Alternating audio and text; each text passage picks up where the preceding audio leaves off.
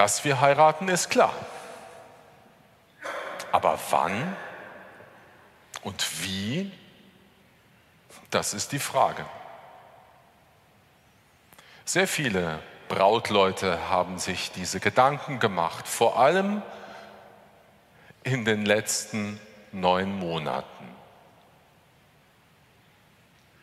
Kann unsere Hochzeit stattfinden wie geplant? Oder müssen wir verschieben? Oder alles umstellen, weil wir viel, viel weniger Gäste einladen können? Auch Freunde von mir standen vor dieser Frage. Und ich war immer gespannt und blieb auch gespannt, wie werden sie sich entscheiden. Werden sie die Hochzeit verschieben auf 2021 in der Hoffnung, dass es besser wird? Oder werden sie jetzt trotzdem heiraten? Und kann ich dabei sein oder nicht? Am Ende haben sie geheiratet im ganz kleinen Rahmen und die Party findet dann eben zum Einjährigen statt. Dass wir heiraten, ist klar. Aber wann? Das ist die Frage. Auch viele Brautleute zur Zeit Jesu, jüdische Brautleute, standen vor diesem Problem. Aber nicht aus Corona-Gründen, sondern weil es Brauch war unter den Juden, zu heiraten in Etappen. Die Verlobung fand statt schon relativ früh. Ihr kennt das von Maria und Josef. Maria war ein junges Mädchen, als sie Josef mit Josef verlobt worden ist der wahrscheinlich einiges älter war als sie. Aber ab diesem Moment der Verlobung galten die beiden wie verheiratet, obwohl sie noch nicht zusammenlebten. Zumindest die Frau blieb im Haus ihrer Eltern. Aber der Mann blieb nicht untätig, sondern er baute sich zunächst einmal eine Existenz auf und errichtete möglicherweise noch ein Haus, was ja für Josef kein Problem war als Bauhandwerker. Aber beide galten schon als verheiratet. Deswegen war es ja besonders skandalös, dass Maria plötzlich schwanger war und es war klar, eben nicht von Josef. Und wenn dann der Mann alles vorbereitet hatte, gewissermaßen das Nest gebaut für seine zukünftige Familie. Dann begann die eigentliche Hochzeit.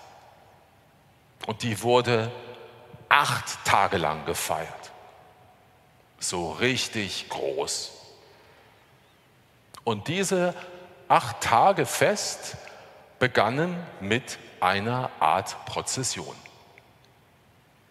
Der Bräutigam begleitet von seinem Trauzeugen, seinem besten Freund, aber auch noch von anderen Freunden, machte sich auf dem Weg zum Haus der Braut, um sie dort feierlich abzuholen und mitzunehmen in sein Haus.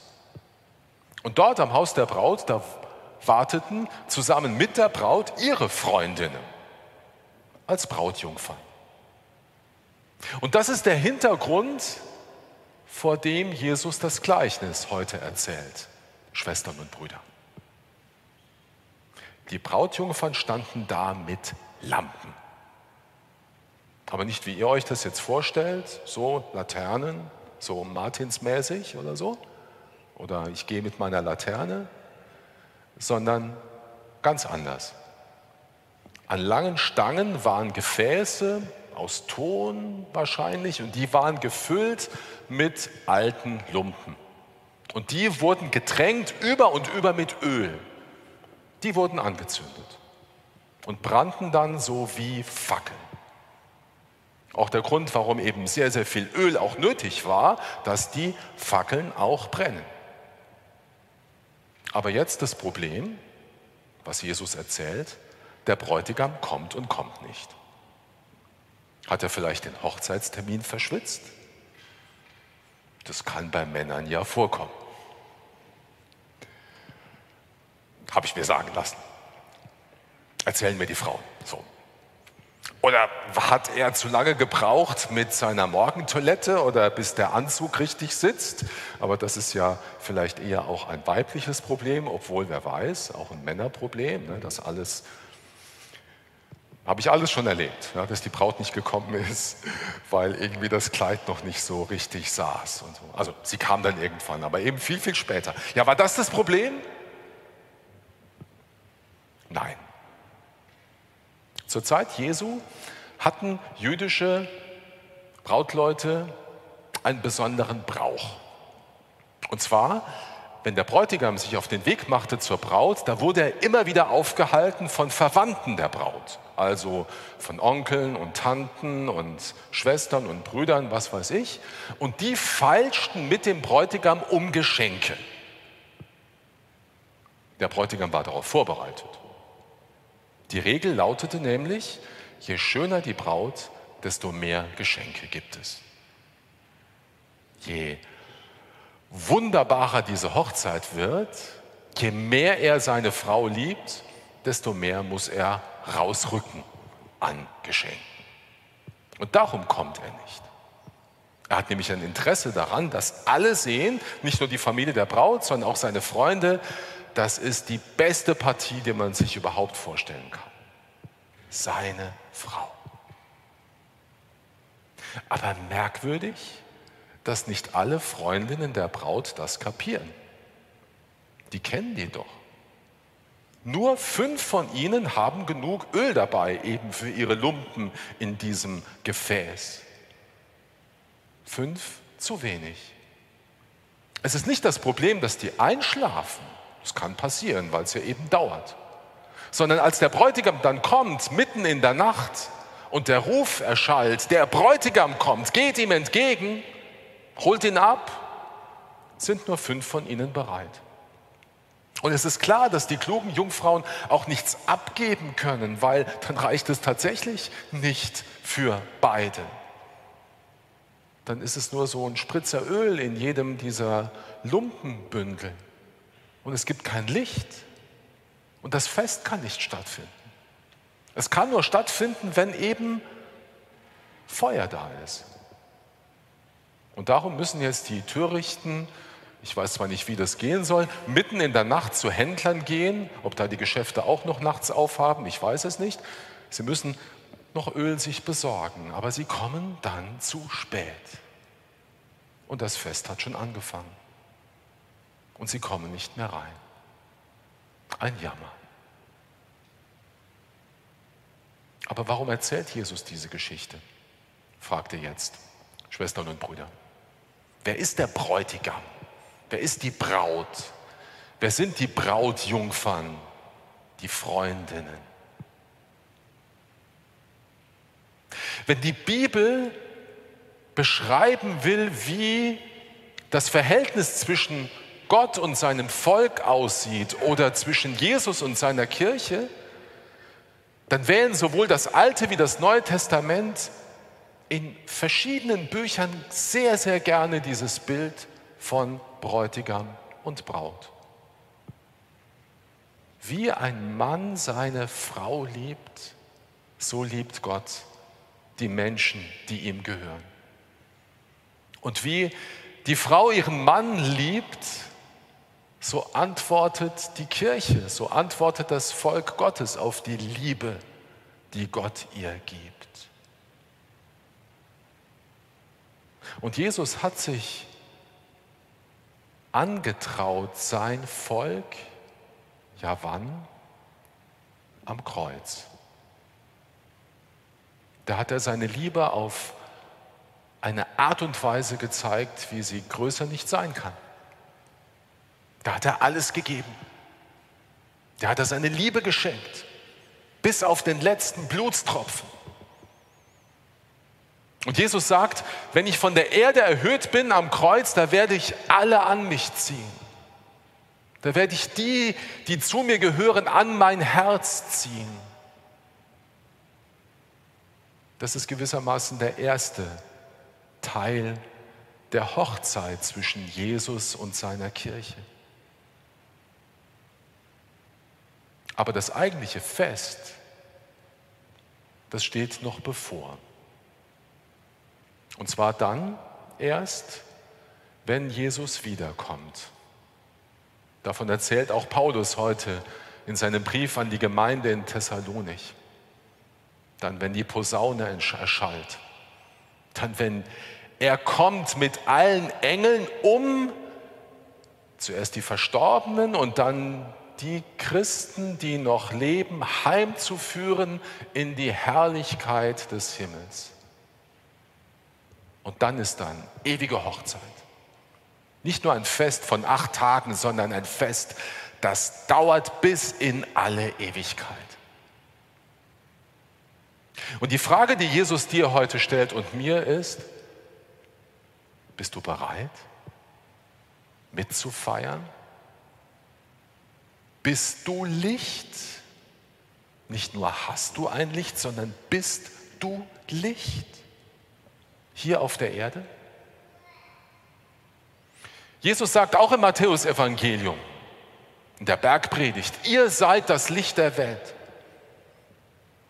Und so soll euer Licht vor den Menschen leuchten, dass sie eure guten Werke sehen und euren Vater im Himmel preisen. Du leuchtest durch das Gute, das du tust. Dadurch, dass du dich einsetzt für andere, deine Bequemlichkeit überwindest. Und das ist gar nicht so leicht, sondern da, wo du gebraucht wirst, da bist und was tust. Gerade jetzt in den Corona-Zeiten. Dich nicht verkriechst, dich nicht einigelst, sondern da bist für die, die dich brauchen. Und das ist gar nicht so einfach. Dazu brauchst du Öl. Und was ist das Öl? Das Öl ist der Glaube.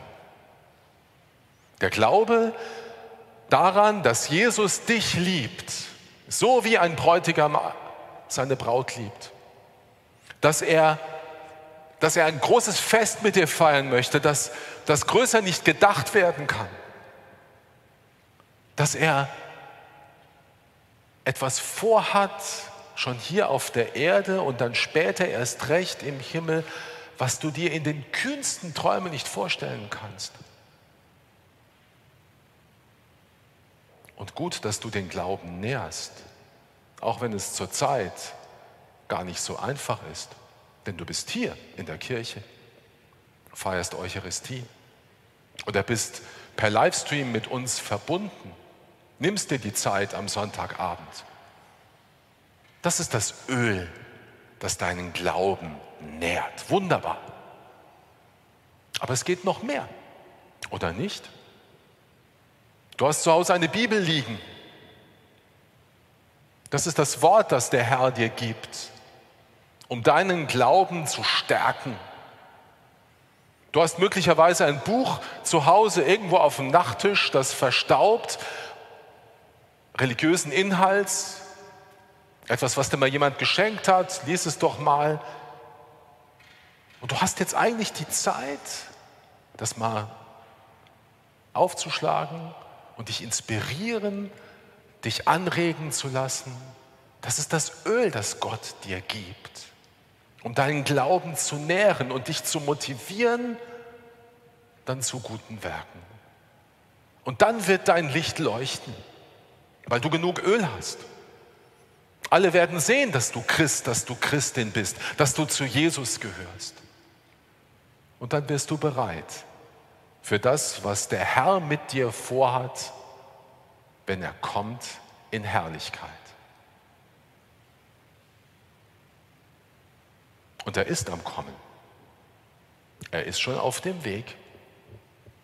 Und er verteilt seine Geschenke in reichem Maße.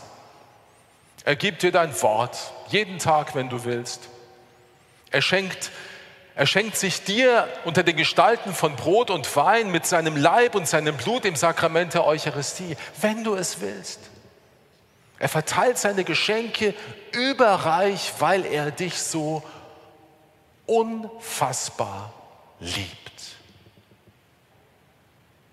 Schau auf ihn, den Bräutigam, dass er Hochzeit feiert. Das ist klar. Aber wann? Den Tag und die Stunde, den kennen wir eben nicht.